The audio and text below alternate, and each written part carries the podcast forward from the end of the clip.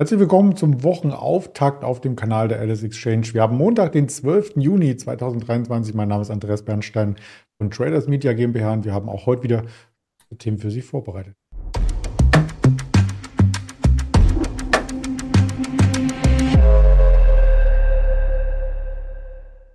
Das Ganze zusammen als Händlerinterview mit dem Roland Düsseldorf wird es stattfinden, natürlich nach dem Risikohinweis. Wir führen keine Handelsberatung und Anlageentscheidungen vorweg aus, sondern informieren nur über die objektiven Dinge, die am Markt darstellbar sind. Und da hole ich den Roland gleich dazu. Guten Morgen nach Düsseldorf.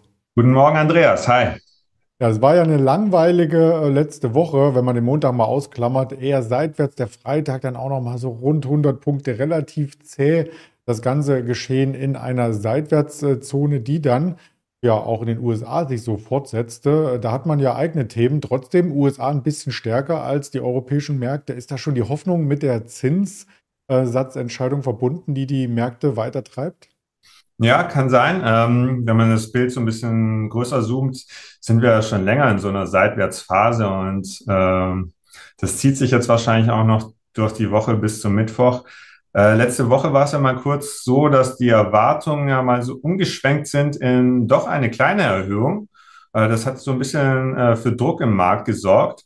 Am Donnerstag kamen Arbeitsmarktdaten und die sind überraschend äh, hoch ausgefallen, was natürlich schlecht für die Wirtschaft ist, aber so ein bisschen den Druck für die Zentralbank rausnimmt, die Zinsen zu erhöhen. Äh, wir sehen das jetzt hier wieder bei 70 Prozent Wahrscheinlichkeit. Ich glaube, letzte Woche waren es sogar mal 50-50 obwohl es in der weiteren Vergangenheit auch klar war, dass es eigentlich keine Zinserhöhung gibt jetzt im Juni. Äh, das hat auf jeden Fall den Markt so ein bisschen nach oben getrieben. Allerdings äh, ist das Volumen eigentlich super gering und wir sind eigentlich alle entweder am Baggersee oder an der Seitenlinie und warten nur darauf, dass was passiert. Ist ja eine spannende Woche mit der FED-Sitzung, EZB-Sitzung und dann auch noch großer Verfall am Freitag. Also könnte einiges auf uns zukommen, beziehungsweise die Nachwehen werden wir wahrscheinlich dann erst am Montag dann so richtig zu spüren bekommen, wenn sich das alles so ein bisschen auflöst. Ja, auflösen tut sich momentan noch nicht auf der Oberseite, wobei wir mit diesen aktuellen Notierungen genau an dem Hoch vom Montag vor einer Woche sind. Und da ist noch eine kleine Kurslücke zurückgeblieben vom 24. Mai übrigens. Und darüber sagen zumindest die technischen Analysten, ist der Weg zum Allzeithoch äh, frei. Die Stimmung ist richtig gut in den USA beim Fear Creed Index, da sogar ein extremer Gier. Und wir schauen mal in den Fear Creed Index Germany rein. Auch noch nicht vorher geschaut. Oh, der ist noch im neutralen Bereich. Also vielleicht werden da einige auf dem falschen Fuß erwischt. Ja, sieht auf jeden Fall ganz anders aus als in Amerika. Also der CNN, and Greed Index, der schlägt, glaube ich, ganz weit nach rechts bei Gier aus. Äh, ich habe gesehen, es gab auch zuletzt eine Umfrage unter den amerikanischen Investoren. Ich weiß nicht, ob das äh, nur privat oder äh, auch institutionelle Kunden war. Auf jeden Fall ist das Lager da der Bullen von 29,1 Prozent auf 44,5 Prozent angestiegen. Ähm, zeitgleich mit höheren Kursen, aber so ein bisschen äh, nicht so intuitiv, wie ich es eigentlich mir denken würde, dass bei höheren Kursen mh, hm, man da eher Abstand gewinnt und äh, eher auf fallende Kurse setzt. Äh, war ich doch überrascht, dass das Lager der Bullen da sich so weit erweitert hat. Und das sieht man auch an dem amerikanischen and Greed Index. Ja, den haben wir letzte Woche dargestellt, bringen wir auch im Laufe der Handelswoche immer mal wieder mit, damit ein bisschen Abwechslung reinkommt. Abwechslung kommt auch bei den Umsatzspitzenreitern rein. Äh, die Tesla ist äh, jüngst dazugekommen, da haben wir am Freitag ganz ausführlich drüber berichtet und wollen heute die Rheinmetall uns anschauen. Die ist auch unter den Top-Werten dabei. Ja, und wie man auch aus den Medien entnehmen kann, die ukrainische Gegenoffensive läuft gegen Russland. Da wird natürlich auch Verteidigungs- und Kriegsgerät ganz allgemein benötigt. Und das müsste eigentlich für Rheinmetall gut sein und der Grund, warum die Aktie steigt, oder?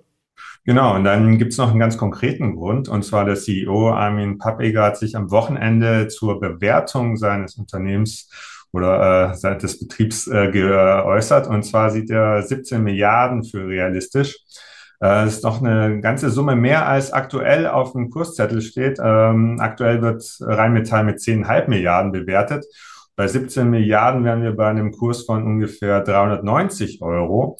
Und solche Aussagen schmecken natürlich dem Anleger und die Aktie war direkt äh, bei den Top 10 und war heute Morgen äh, sogar, glaube ich, an zweiter Stelle äh, in den ersten Stunden. auf jeden Fall ordentlich was zu tun. Aktie im Plus, äh, nachdem die in den letzten Wochen ja so ein bisschen zurückgekommen ist. Bisschen die Ernüchterung, weil die Bestellungen äh, sicher oder die äh, Regierungen ja ein bisschen schwer tun, äh, konkret sofort Geld auszugeben und es sich alles eher nach hinten verschiebt.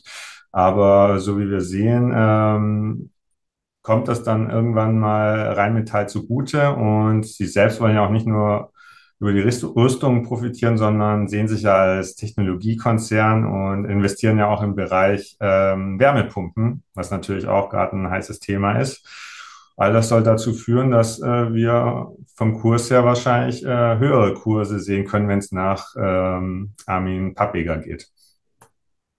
Ja, und dass der eigene CEO natürlich das Unternehmen zu niedrig bewertet äh, findet, das könnte man ja auch bei Tesla mit anfügen. Da hat ja Elon Musk ja auch schon äh, andere Preise für sein Unternehmen mal aufgerufen. Ja, das ist richtig. Ich glaube, mehr als Apple und Saudi Aramco zusammen. Genau. Habe ich das Kursziel. Ja, aber er hat die Zeit nicht genannt. Kann alles noch kommen. Also wir werden das dranbleiben an der Story Unternehmensbewertung äh, vom CEO und die Marktbewertung. Ja, bei der Marktbewertung ähm, in dieser Woche schauen wir natürlich auf die Unternehmen, die noch Quartalszahlen melden. Viele sind es nicht mehr, langsam Sommerloch, aber die Oracle kommt heute nachbörslich und bei Oracle, bei den letzten Quartalszahlen, hat man ja schon diese sogenannten Zauberworte gehört, künstliche Intelligenz und Cloud. Und das war ja genau das, was in jüngster Zeit sehr, sehr gut äh, lief und äh, davon dürfte auch Oracle profitiert haben, oder? Ja, ich glaube auch, auch wenn Oracle ist ja so die Nummer eins unter den Unternehmenssoftwarefirmen. Und äh, mit der großen Kundenbasis und den Produkten können sie wahrscheinlich dem Kunden auch am ehesten was bringen, wenn sie solche Features einbauen. Ähm, allerdings SAP und Oracle ähm, sehen sich natürlich auch so ein bisschen bedroht durch äh, Cloud-Geschäfte, die von kleinen Startups, die äh, dem Geschäft da so ein bisschen äh, oder Kuchen vom großen ganzen Stück abziehen.